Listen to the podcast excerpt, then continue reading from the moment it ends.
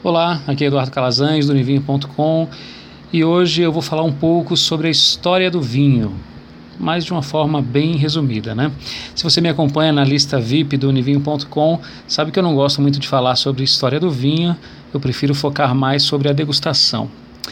Bom, e, se você ainda não se cadastrou na lista VIP do Univinho.com, você pode fazer isso agora, é só acessar lá univinho.com e cadastrar seu e-mail. Bom, mas eu recebi várias perguntas por e-mail e pelo Facebook perguntando sobre a origem do vinho. E é quase impossível dizer quando o vinho começou a ser produzido, ah, pelo menos da forma como a gente conhece ele hoje em dia.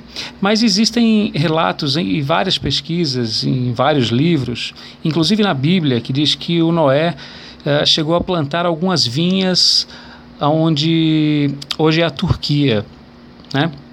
Mas alguns pesquisadores acreditam que a uva que é utilizada para a produção do vinho, a vitis vinifera, exista há mais de 4 mil anos antes de Cristo. É, na Grécia, as videiras já eram cultivadas desde 2.500 anos antes de Cristo. Por isso que existe até um deus protetor das vinhas e da bebida por lá, que é o deus Baco. Né? Mas só uns 400 anos atrás que o vinho passou a ser produzido, engarrafado e fechado com a, a rolha de cortiça, né? exatamente como a gente compra hoje. Então é, é uma história bem recente a do vinho industrializado. Né?